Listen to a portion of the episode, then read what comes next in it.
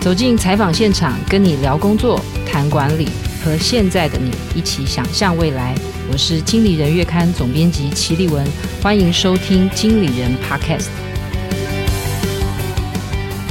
听众朋友好，欢迎来到经理人 Podcast 的总编辑会客室。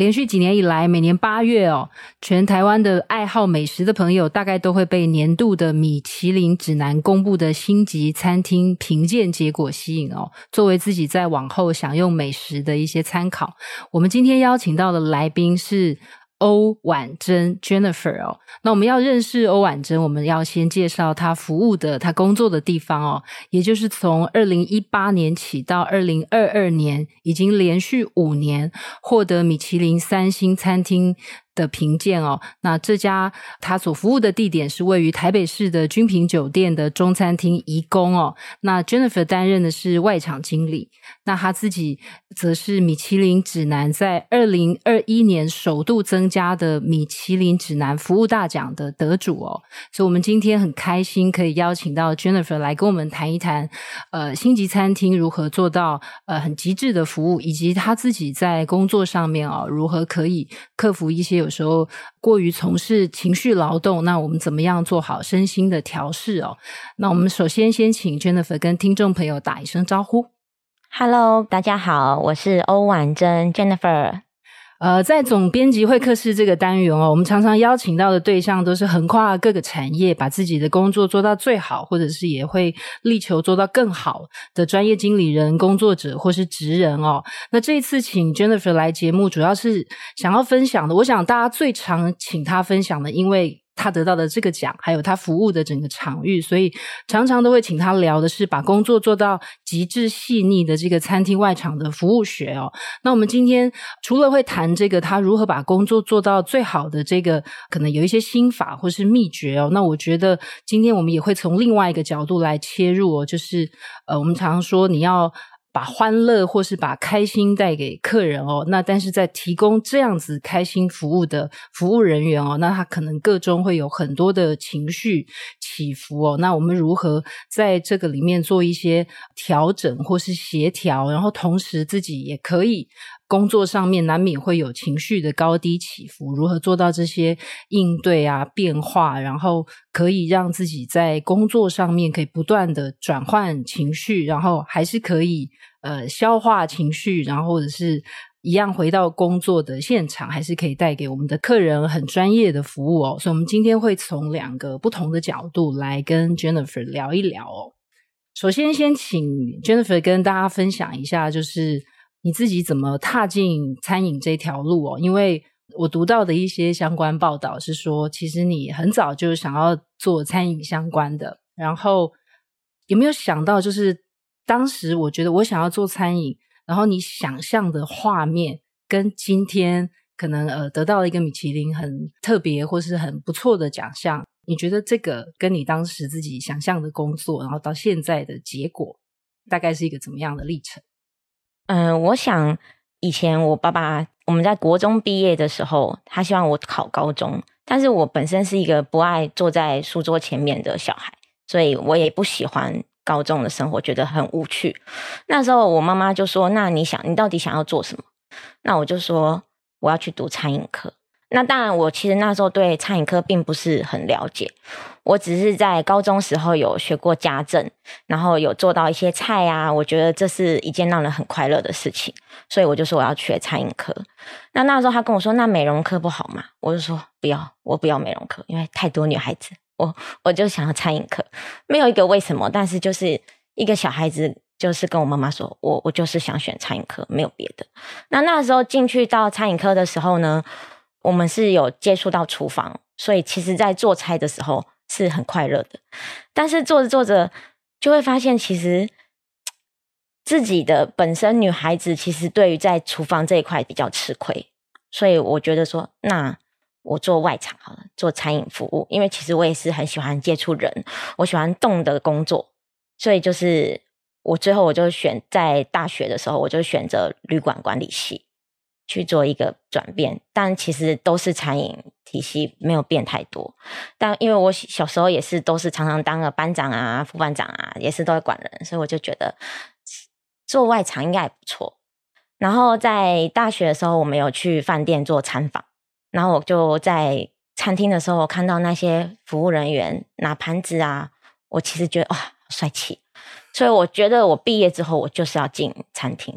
从头到尾的志愿都没有变过，一直以来都是这个目标。所以在拿到奖的那一刻，你有没有自己回想一下这整个？就是你当时想做这一行，你的想象是什么？然后拿到奖的那一刻，你会想：哎，我好像走了一个我自己当时也始料未及的结果。其实我没有过多的想象，嗯，我就觉得就是一个工作，嗯、我我就是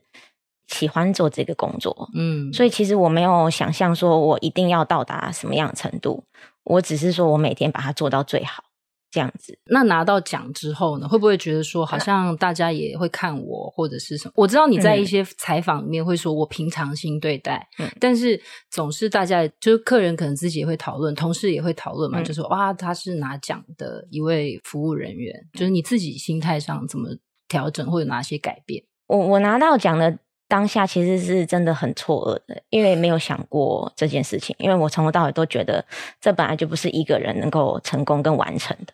那当然拿到奖的话，其实我的同事们、我的家人其实都为我很开心，他们并不会有人就是觉得吃醋或者是那些。完全没有，我同事们就是对我都是非常赞扬的，而且也非常肯定。所以其实在这边我还蛮感谢我的同事。那至于客人的话，因为我们这边来的客人也是蛮多，都是常客的，所以他们也是一直以来接受到我的服务，他们也是给我很大的肯定与鼓励。那当然压力其实是一定有，绝对不会说很轻易描淡写的平常心就可以带过。其实。内心有很大的压力，因为你会感觉就是你好像没有办法失误，但是你越是要求到完美，你一定就会越失误，嗯，这是必然的，这没有办法。那当然，一开始我的主管就会告诉我说，其实叫我不要去想这个，因为你得了这个奖，你越想要表现得更好，其实根本就不需要，你你就是你平常就很好，你就是维持这样子。就可以了。就像其实你得奖的时候，其实你也不知道他们会给你这个奖，对。然后你只是每天如常的把工作做好，嗯。然后透过他们可能有秘密课或什么的、嗯、的观察，然后就给了。其实反而这样是最自然，然后也得到最好的结果。这样的结果其实会更肯定说，哦，原来我一直所坚持的服务其实都是正面的。所以越害怕犯错，或者是哇，我好像应该要做到更好，这个其实有时候也会给自己压力。你有、嗯、你有这种，就是我真的我太想要再做的更好，然后觉得真的有犯过什么疏失？有啊，打翻水啊，或者是掉盘子啊，这些其实都有。嗯，因为人真的没有办法很完美。是，这不可能。那你会更苛责自己吗？没有，我后来就会觉得，米其林评鉴的，我就会觉得说，其实就是不要把它一直放在心上。是，而且其实客人多数真的不会记得这件事情。嗯，所以他们就是少部分的人知道说，哦，你是得奖那个，但是多数的客人还是以用餐跟享受氛围为主，所以他们其实真的不会，他们并不会给我压力。嗯，其实后来我发现，是我给我自己的压力。真的是想太多，所以想透这一点之后，我我我就是做回原本的自己，就把这件事情忘掉，嗯，把这个米其林得到的服务的最佳奖这个忘掉，就是做原本做回我原本的自己这样子。所以其实 Jennifer 分享这个，我也觉得蛮好。是说，有的人在工作上面他做到了一个程度，比方说，哦，我好像我是不是升上了主管，或者是我是不是得到了一个肯定，然后我就应该要更好，或者是我每一次的给自己。有的人压力是自己给自己的，嗯，所以其实，但是我们嘴巴上讲平常心，好像很轻松的三个字，但它平常心看起来是一个名词，嗯，但是我要摆回平常心，其实是要是一个动词，就是说这个你自己。真的很可以调，就像那个金曲奖得奖、金钟奖得奖，他明年就啊，我是不是要有好作品？嗯。所以你怎么做这个调整？其实，其实我就是把自己回归到更简单，嗯，脑子不要放太多思维。当然有压力是好的，就是你可以更好，因为其实我们已经连五年了。如果是在台湾的话，你说你要跟最好的在比，其实你没有什么最好，最好就是你的最大敌人就是你自己而已。嗯，你已经你没有办法再去跟别人比或是什么了，那你你你只能说每天的工作中，你可能就是再去调整一下你的服务，因为其实客人百百种，有一些人喜欢你的服务方式是比较细致的，然后或者是有些客人是喜欢多跟你互动的。那有些客人是本来就只是吃个饭要用餐，然后重点是在聊天或者是谈论事情，所以他不一定喜欢你过多的打扰。所以在这个很多客人的这种不同的百百种的情形下，我觉得我们这再去调试自己的服务方式，因为其实很多人都会觉得哦，我们规定要 A B C D 这样的步骤走，其实。真正好的服务是，你要配合你这个客人当下的需求来去给予他需要的。我觉得这才是客人觉得最好的服务。他觉得他不需要你打扰，他想要讲重点事情，但你上菜的时候又跟说打扰您，他又要停下来，其实他就会觉得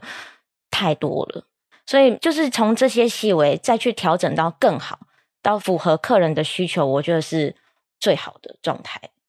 是，其实我觉得很多人在。就是说，我看了先前其实非常多的媒体采访 Jennifer，就是自从她得了这个奖之后，那我觉得很多的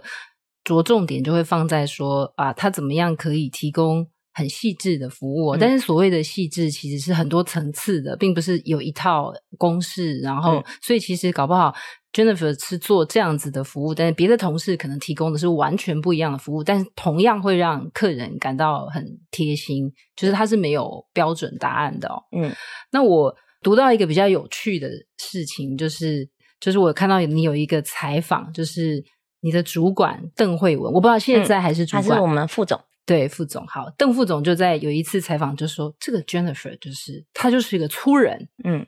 对，然后对，就是粗手粗脚，然后有点男孩子气。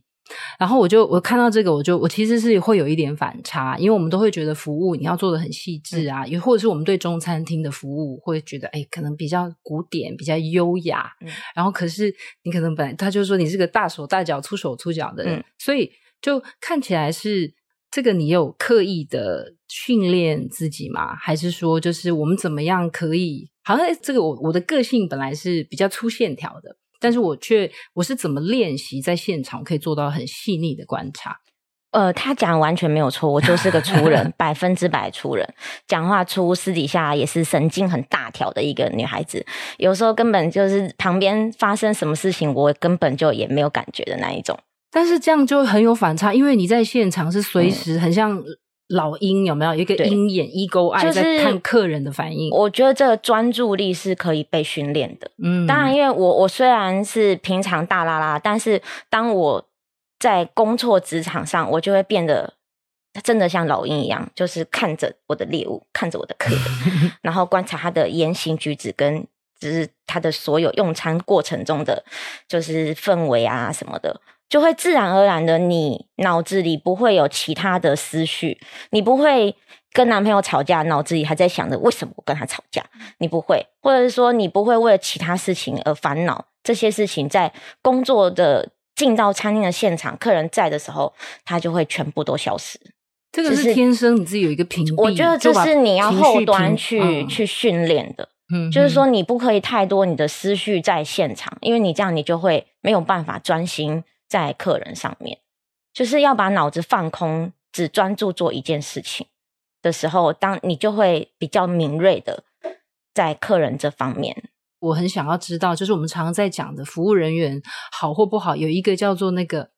就是眼色很好、嗯、这件事情。除了是工作，有时候餐饮业大家都说很忙很辛苦，嗯、但是你会不会因为你要把服务做到极致，其实你会更忙更辛苦？其实不会耶，因为有的时候，嗯、因为我因为我已经常态性的已经训练到已经成习惯了，嗯，所以其实当我站在一个区域的时候，可以同时搜寻很多每一桌，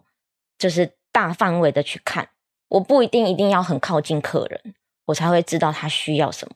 但是我的眼神绝对不会离开我的客人，嗯，跟我的同事。其实你在很忙的状态下，不止你忙你的客人，你还要忙你的同事，你还要去看他在干什么。他在跟客人服务的状态下，是好的吗？是对的吗？或者是他跟他应对之间，你都要去很留意你自己的同事。所以其实你不是只有看客人，你还要看你的同事，还要看你整个餐厅的氛围。比如说哪个区域的声响太大，你可能要试着去协调他们，就是让他整个的环境是保持在非常平稳的状态。嗯，我其实看到 Jennifer 之前有一些采访的说法是说，其实其实你的主管也教你很多嘛，因为你也不可能就天生就是一个很厉害的服务人员。嗯、那你自己当上主管之后，就是说你自己觉得你成为一个很杰出的服务人员，然后你自己要培育你的同事成为杰出的或更杰出的服务人员，就是你自己觉得这个是可以学习吗？还是说其实有一点点天生，就是这个细心？我觉得其实还是可以被培养，因为其实我我当初的大拉拉，我的主管为了让我变得很秀气，他也是请了就是美姿美仪的老师啊，然后来教我们站姿啊、走路啊、说话啊、肢体语言，然后还请了老师盯着我们。在现场的时候，我看到还有说那个连制服都改，对，然后我我的活动的幅度比较小，老板就去修改制服，就是换成窄裙，所以变成我们大步的路只能走半步。那你走半步的情形下，你就会比较秀气，你就不会走得很很急啊。该不会是因为你特别的大拉拉？其实也没有，就是可能大家一起改。是 但是他可能是特别要针对，因为毕竟我要当一个，就是已经是一个主管了，不可能我大拉拉，然后要求我底下的同事去修整成自己很有仪态，这样也不对。接着问就是说，那你会不会觉得有时候工作是这样？就是我以前可能我的长官教我，然后我就把工作做好，然后我也很快，因为其实你蛮快在移工就从副理，然后升到外场经理，就是时间其实也蛮快的。嗯，那。因为我有时候接触到很多餐饮业的人，他们就会觉得说啊，我自己就是我就是可以注意的很多，注意的很快。那我怎么在教呃外场人员的时候，就是奇怪，这怎么就是教不会很基本的事情，跟他讲一遍，他还不一定会。这时候情绪就会上来，就是我就是人家跟我讲一遍，我就会。嗯，为什么我跟你讲那么多遍，你还不会？尤其是像这种细腻的服务的，其实当上主管之后啊，你接触到非常多的。同事，不管是年轻的，或者是跟你可能年龄差不多的，嗯，其实我后来发现，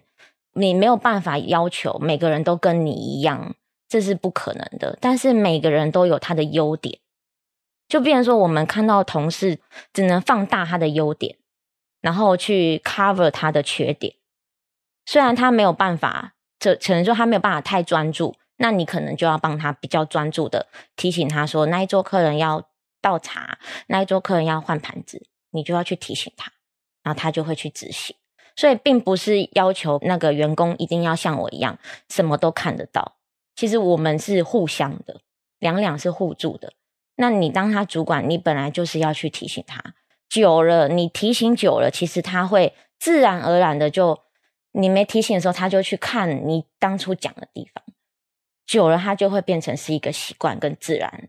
这就会变成他专注了，但他无形中他就会获得这项，但他自己没有发现。所以理想的状况是说，其实也要有一点不厌其烦的教，然后那可能善用他的优点。所以其实要摆脱那种就是教人的那个不耐烦的那个情绪，这是真的。我们以前餐饮业其实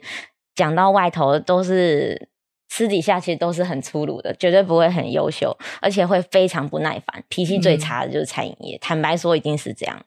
但是每一个时代的变化，八字头、九字头，maybe 七字头、六字头的那个时候，可以就是有点师徒制，你是师傅说一，你就一；说二就二。但是现在的年轻人不是，现在的年轻人是他会问你为什么，嗯，他会想很多的想法，他会想知道，但你不能用你以前那种方式。厌烦呢？我跟你说一就是一，你为什么要？现在这种方式已经不行了，你必须要改变你自己的教学模式，来跟这些年轻的下一辈相处，来理解他们为什么他们想要问，为什么他们想要知道。那你理解他们，他们就会理解你，因为你们就有一个共同的语言。我们听到这边会觉得说，Jennifer，因为其实前面一开始就讲，就是我觉得。应该也是蛮蛮幸运，或也蛮幸福，就是其实就很早就知道自己喜欢做什么，然后也、嗯、也在这一行，然后也得到了一定程度的肯定哦。嗯、但是就是说，在这个过程里面，也读到一段比较意外的是说，其实曾经也有过职业倦怠，因为越是服务做得很好的人，总是会让人家觉得哇，热情洋溢，然后好像我就是。不管背后怎么样，因为我们其实不太能够了解一个人内心的深处。但是如果我们常看到一个很很好的服务人员，都会觉得说，他怎么好像都不会累，他怎么好像都不会生气，他怎么好像那些情绪都可以抛诸脑后。所以那在读到说，哎，你也曾经职业倦怠啊，离开过军品，嗯，就是这个过程是为什么？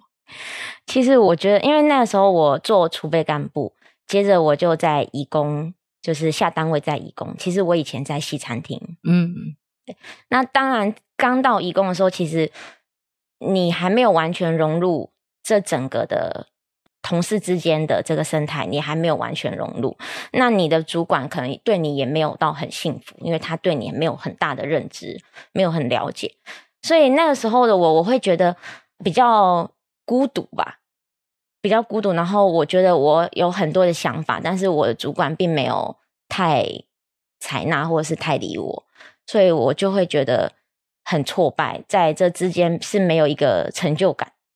所以那个时候的倦怠是会觉得说工作上面没有成就感，对，并不是疲累，嗯，不是说身体不是身体的疲累，是辛苦，并不是。其实我觉得就是工作倦怠这件事情，不是说你就是工作。到身体很疲累，身心灵疲累，这是其中一环。另外一环就是你在这个地方，你没有一个成就感，或者是你没有一个归属感，你你就会觉得哦，很格格不入，很烦，上班很烦。那另外一种工作倦怠就是你在这边做很久了，然后每天都维持一模一样的事情，没有特别，也没有普通，就是一直这样，你就会觉得很无趣。这也是另外一种的工作倦怠。所以，那但是我的那个当下那个是我缺乏被肯定的感觉，所以就想说去别的地方试试看，看会不会有更大或更不一样的舞台。刚好就是我那时候离职，去到另外一家餐厅的老板，就是来我们这边用餐两三次，然后他觉得我就是相中我，觉得我很适合他们那个地方，所以他就。私下约我，然后跟我讲了很多他们餐厅的理念啊，什么什么的。然后我就觉得，哇，好像可以试试看，因为毕竟我那时候才二十几岁，二十四岁，二十五岁，我就觉得，哎，反正我也没去过餐厅、饭店，都轮一轮，那不如我就去看看好了。但是去了之后，发现我只能说我以前在饭店太幸福了，知不知足啊？去到那边之后，就是哇，超乎很多你的能力范围。有可能你在自己这个地方做的驾轻就熟，因为你已经很熟练了，你闭着眼睛你都会，你就会觉得自己很厉害。可是其实当你到了一个不同领域的时候，其实那是一个不一样的视野，你你要做的东西更多。餐厅跟饭店差别其实很多的，饭店有很多部门的同事，大家一起帮你完成很多的事情，但是在餐厅是你一个人要。完成很多事情，嗯，所以那是很很反差的。可是那时候我才二十几岁，其实我后来就发现，哎，其实我也没有很厉害，但就是怎么好像觉得自己很厉害，你知道吗？重新被打击到 在，在在新的工作环境。我觉得 Jennifer 讲这个，我觉得蛮有趣的，就是说，很多人他在工作上职业倦怠，就会觉得说，我现在的事情都做得很熟。因为刚刚 Jennifer 有提到其中一种倦怠，就是我现在都做得很熟，每天一成不变。所以有些人的职业倦怠哦，他是透过换工作来想说，诶，我是不是换一个我就不会倦怠？但是其实你换一个跑道，其实有可能像 Jennifer 这样的状况，就是诶，其实。原来我还有很多不会，或者是哦，原来我其实不喜欢做这些，然后或者是我哎，原来我原来的公司还不错，就是其实，所以我在想说，就是说，有时候我们在面对职业倦怠的时候，会觉得好像逃离现在的环境会是一个解决的方案，但是 Jennifer 好像这个经验带给你一个什么样的体验？因为假设你现在有同事跟你说。Jennifer，我觉得每天就是这样子，我觉得好累哦，心好累，身体好累。他说我也想要去别的地方看看，嗯，那也有人会说啊，我大学毕业也第一份工作就到义工，就到军品，我也想去别的地方看看，好像现在都没有什么挑战，没有什么成就感。就是面对员工或你的同事，有可能有各式各样的倦怠也好，挫折也好，你要怎么给他们建议？嗯，其实我我会先倾听，当然我会先看他的年纪，然后他的在这边工作的资历。还有他目前的工作状态，来去给予他不一样的建议。像是，嗯、呃，如果像刚刚说的，我大学毕业就在这边做，做可能三五年了这样子。那他如果完全没有升迁哈，我可能就会请他要回去反省一下他自己。嗯，是不是你每天都只做到六十分？其实你还有很多东西可以学，比如说你没有升迁。你那你就应该要先学习，比如说在你这个职位之上的事情，来做一个给自己不一样的挑战，而不是每天都这样子过，然后觉得很无趣。那如果说是已经是到副理的职级了，或者是如果就是说在这边觉得心灵上很疲累的话，我就会建议他，你可能要给自己多一份的兴趣。不是说你每天的生活都只有在工作，你可能你的休闲之余，你要去外面走走啊，看看，或是你要看看书本，给你一些不一样的励志的一些比较正面的能量。我会去这样子去跟他说。但如果是已经觉得这地方已经没有任何自己想要的，那我就问他：那你想要什么？你有想过你想要什么吗？想说我们这里已经是三星了，你还想要什么？那如果他回答我是我不想做餐饮业了，那我就会支持他去尝试不同的跑道，maybe 他可以找到他更喜欢的。虽然我知道人不好找，但是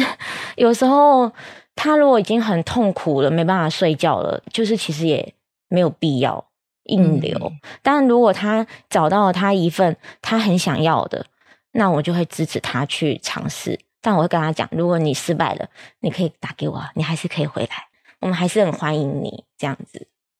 其实我觉得在工作上面，就是说我们有时候好像。我其实常常觉得，服务做的特别好的人，其实有时候把自己的情绪控制的也特别好。但是其实工作上面，你说有挫折，或者是在一个地方待腻了，其实我觉得大概各行各业都会有类似的状况。似乎我们也不太能够说，哦，因为做服务的。专业人士，他就不会发生这些状况，而且说不定你自己会觉得，就是正是因为我做的是服务，我其实是在体贴，或者是观察，或者是照顾客人的各个方面的情绪，会不会其实他更劳心、更劳力，然后其实会更累，也更容易倦怠，会吗？其实我觉得啦，因为我其实以前也有待过中医诊所，帮忙挂号啊，柜台的小姐。我深刻的感受到，其实用餐的客人跟住宿的客人一样，他们都是抱着一个愉快的心情来体验跟用餐的，嗯、所以他们的心境上是快乐的。我觉得护士很伟大，因为他们接受到的客人都是很负面的情绪哦。其实我他们来的目的完全不一样，完全不一样。所以其实我完全可以体会，其实我不觉得我们这个在心情的疲累上会很多，我反而觉得。其他行业的，比如说护士这一块、医生这一块，我觉得他们在心理压力的层面上是更高的。那在你的心里面有所谓的 “OK” 吗？呃，讲没有一定是骗人，绝对不会讲没有，当然一定会有。嗯，那有时候你他真的傲到你没有办法发自内心跟他这样子对待他的时候，其实你就把他想象着，这个就是一个演戏的舞台，你把你的角色就是扮演好。演完下班，真的，真的就是只能这样子来告诉自己。你你可以举一个例子，在你心里面认为说啊，这样真的很傲。我们不用知道他是谁，只是一个场景，他可能是什么？我觉得是，嗯，我想一下哦，因为其实在我眼中没有真的到很傲的，我都没有太遇到啦。嗯、是，但是可能我同事有遇到啊。我同事就是说，他就是客人一进来就。百般嫌弃，嗯，就是说还没吃他就嫌弃你。那当然，如果是我自己，我会觉得，那你何必花钱找罪受？当然，我也不可以这样跟他说。但是，我就是变成说，你必须要很小心翼翼的去服务这个客人，但他什么都会嫌你，嫌你这个不好，嫌你那个不好。尽管你给他的已经是最好的，但他还是会嫌。但我只能跟我们自己的人说，人有百百种啊，你没有办法要求他在你这边能够感受是最好的。但我们给他的就是尽我们所能，给他是照我们的最好的标准给他。至于每个人体验是不一样的，就像我去别的餐厅，我也会觉得这菜不好吃啊。再就是个人的主观的感觉嘛。那我们没有办法去期许，我们只能说谢谢他，谢谢他。Jennifer 离开移工，就是我说离开，就是下班从移工下班之后，其实也是一个年轻人到处吃吃喝喝。你会去看别人的服务好或不好吗？其实我对吃这一块真的没有太大兴趣，而且我非常不喜欢人家服务我，因为我在服务人家了，所以其实我喜欢比较自在一点的，所以我基本上我都会去吃一些比较没有压力的，就是一些小吃啊这样子，就是不太需要太多服务，但是我我就会比较放松做我自己这样子，我比较喜欢这样子的氛围。那当然，我如果真的有去比较好的餐厅啊。我就觉得我会用很严格的方式在看待这整个，嗯，我就会有点职业病这样子，但我还是会看，但是有时候我就会感受到别人不同的服务方式，我就会觉得哎、欸，其实很不错。那当然我也会遇过很不好的，就是回家跟男朋友抱怨，这他刚刚真的很夸张，就 是就是这，这也是一种适度的宣泄，对，但是我不会直接对服务人员说些什么。就是我们还是会有同理心呐、啊，嗯，对啊，顶多就不要再去吃而已。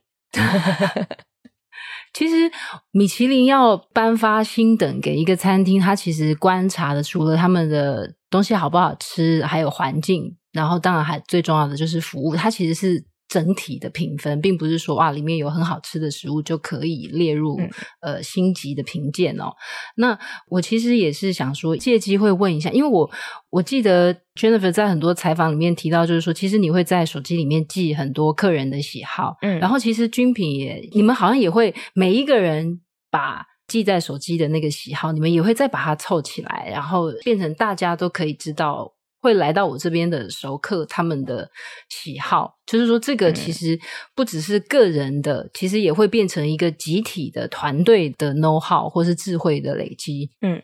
诶、欸，其实我应该说，在十年前那时候，这个系统没有这么发达的时候，确实。你希望培养一些客人的时候，你就是会记在手机里面，那了解他的喜好，那也很欢迎他下次再来用餐。那他下次再来用餐的时候，你就会跟客人说：“你上次吃了什么什么什么，这次要不要换什么什么什么？”或是你会把他一些比较不吃、很不吃香菜啊、不吃辣这些，你会把他的喜好记下来。那客人再一次回来的时候，他就会觉得很贴心，你有在注意他。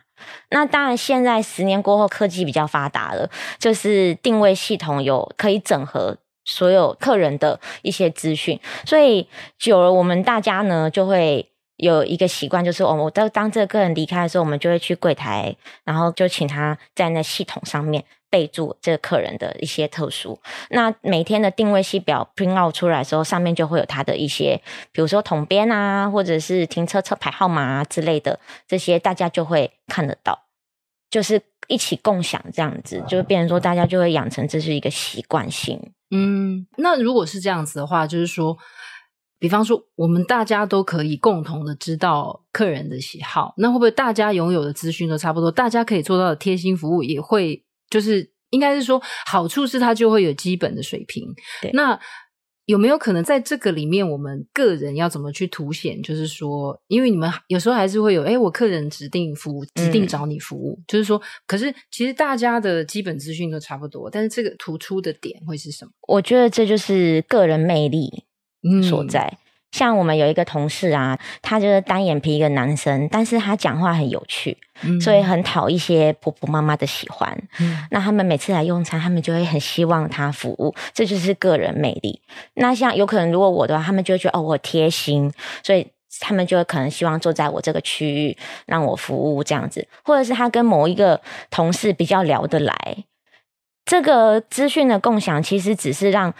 大家都了解这个客人，但是再更深入一点呢，就是个人的魅力所在，你自己去跟这个客人的培养你们之间的感情，你们之间的交流。所以其实个人魅力还是有的，还是会有客人比较吃这一位，比较吃那一位，对。但是起码基本就是服务水平面都是有的。所以你现在的工作其实也是要负责把这个等于外场服务的水平，把它维持在一个至少跟米其林三星相匹配的一个等级。对，其实是一定要的，因为客人还是会对我们有所期待跟要求。那你们会很紧张吗？其实就会觉得我，因为其实你们每一个人的工作都会攸关义工明年会不会调薪，嗯，对不对？对。其实米其林的评鉴有时候给很多餐厅或主厨或者是服务人员就会有很大的压力。嗯，你怎么应应这个？我好像还是会有一要战战兢兢这种。其实我觉得这就是大家有没有共同有一个共识，就是说要把服务做到最好。不管你用什么方式，只要客人是开心离开，其实这是我们的主要的一个最终目标。但是在这个基本这个氛围的营造之下呢，基本的服务面，比如说上菜啊、介绍菜色啊、换盘子，这是基本的，是不能改的，这是一定要有。那再多一点点呢，就是我们期许，就是每个员工给客人不一样的，比如说。他拿药出来，你就赶快递杯水啊！其实我们希望期许的是最好的服务，就是他还没有开口，你就知道他想要什么，有点像读心这样。对，我们期望是这样，而且我们就是秉持这种观念、这种念想去前进、去操作。所以，其实每个同事在开门迎接客人的时候，因为他们不会先去评论说啊，这客人会不会很机车什么，他们不会有这个想法。他们来，他们就是开心的去迎接客人，体贴的去帮他们做很多的事情。比如说，他入座，赶快给他包包篮啊，放包包、菜单啊，介绍菜色这些。所以，其实客人在一开始进来的那个点是对的，其实后面的整个氛围下来，你就会都是对。接下来想问 Jennifer，就是说，其实我看了很多报道，都提到你其实服务一些可能是名人啊，或是国内的这种政商名流的一些故事哦。那我特别想知道，就是当然我想要听我没有听过的故事。那再来就是说，你自己有没有印象比较深刻的就是说，在服务客人上面，你自己觉得诶做的也蛮好的，然后也觉得自己会觉得诶我也蛮细心的这样子的一些经验。我是曾经有一次，就是有一位盲人的小姐来用餐，然后她告诉我说，其实她很想吃大闸蟹，但其实她没有办法用，因为她已经看不见。那我就跟她说，没关系，我来帮你剥。然后，所以我就是在她旁边剥给她吃，到她整个服务结束，然后送她回她的那个保姆车上。所以这个经验是你主动提供的。对，就是我就主动跟他说，我不让你剥螃蟹，没问题。当然他也很惊讶，但是他其实也也很感谢，就是我这么做，因为他其实很想吃很久，但但他就是鼓起勇气进来用餐，所以我说不要紧的，没问题。嗯、接下来这个问题，我也觉得，呃，因为我就想到有一本书，就是他就在讲说。呃，有一些空服人员，他在头等舱，他就会观察，就是说，诶，头等舱的人啊，都用什么皮夹？他们有哪一成功人士啊，可以坐到头等舱的人，他们有哪一些兴趣嗜好？就是那其实来义工。吃饭的客人其实应该就是各方面的条件都蛮好的，然后我们服务人员其实最厉害的是观察力。那你自己觉得，就是说来这边用餐，他们有时候在社会上面有有名望、有声望，你观察你自己觉得他们普遍会有哪一些特质啊？普遍的特质哦，嗯、我觉得可能谈吐，我其实觉得名牌包包。大街上都是，所以其实你要用名牌包包来去判断这个人已经不准了，嗯，因为毕竟现在的年轻人也都买得起。但是我我是觉得啦，不要特别说去看待他的身份地位，给予他什么样更好的，而是说每一位进来的，你给他都是一样很好的，嗯。就是不要有那种大小眼的心态去揣摩客人说，哎，这个可能很有钱哦，那个可能嗯不怎么样。其实这些都是多余的。嗯，我们期待客人过来用餐都是同等的。当然你，你你要说完全什么平等也是没办法，因为你还是会有一些，比如说董事长级的，你比较熟悉，但是就是变说他可能会有比较多特殊的需求，是你会帮他准备好的。但如果在这之外的话，我们其实是希望客人都是。进来，不管他，其实就算他没有全身，有些很有钱的，他可能非常普通，你根本不一定知道，但他其实就是出手就会很阔，嗯，所以其实用外在这些物质东西，其实没有办法评断一个人，所以你不如不要去想这些，你就是把它都当成是最好的来服务，我觉得客人感受才会比较好。好，最后一个问题想请教 Jennifer 的，就是我也觉得，因为其实。有时候我就在想，一个工作，然后就是你做这个工作，其实是有时候那个反应是很立即的，就是说，你今天很好，客人可能会给你直接的肯定，然后其实会不会这个也是一个正向的循环？就是说，其实某种程度上也让你在这个工作上面不至于太倦怠的感觉。就是说，诶，客人会给我一个 feedback，它就是一个正向的循环。我觉得这是一定的，因为其实我也有就是一些比较年轻辈的同事，他会觉得哦，我觉得我好累，我快做不下去。当然我会跟他说，因为你还太新，就是你跟客人的接触面还不太多，而且你也会怕。但是你当你比较熟悉，客人给你正面回馈的时候，就是对于你的肯定，其实你就会觉得在这边是有成就感的。那当然，我除了这个以外，我已经多了，就是说。可能我同事对我的需要，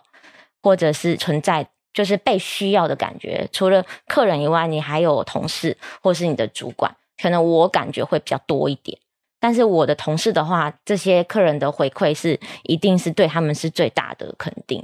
对，其实，在看很多 Jennifer 的相关的资料的时候，其实我觉得，当然把服务做好是基本，因为本职工作做得很好。但是，我要把本职工作做好，其实是要透过很多不断的精进、不断的学习。所以，其实，在一些采访里面，他也提到自己会学语言啊。嗯、然后，那当然，刚刚也有提到，其实军品这边也有提供一些服务啊，或是美姿美仪课程啊，让大家不断的精进。所以我刚刚觉得整体来讲，我觉得我们在。面对工作，就是说把自己工作做到最好，但是人难免会觉得说啊，这个工作突然觉得有一点点累。我最常听到就同事觉得心很累，嗯，那心很累这件事情，我觉得今天我们可以跟 Jennifer 学的就是说，其实有时候是我把我自己的工作做到最好，然后我得到了成就感，得到的成就感，其实客人也会给你正面的回馈，其实你又可以给自己新的动力，再把工作再做得更好。对，所以最后想说，请 Jennifer 给我们的听众朋友一个建议，就是说，当你工作心很累、身体很累的时候，你怎么激励自己，或者是你建议他们怎么激励自己？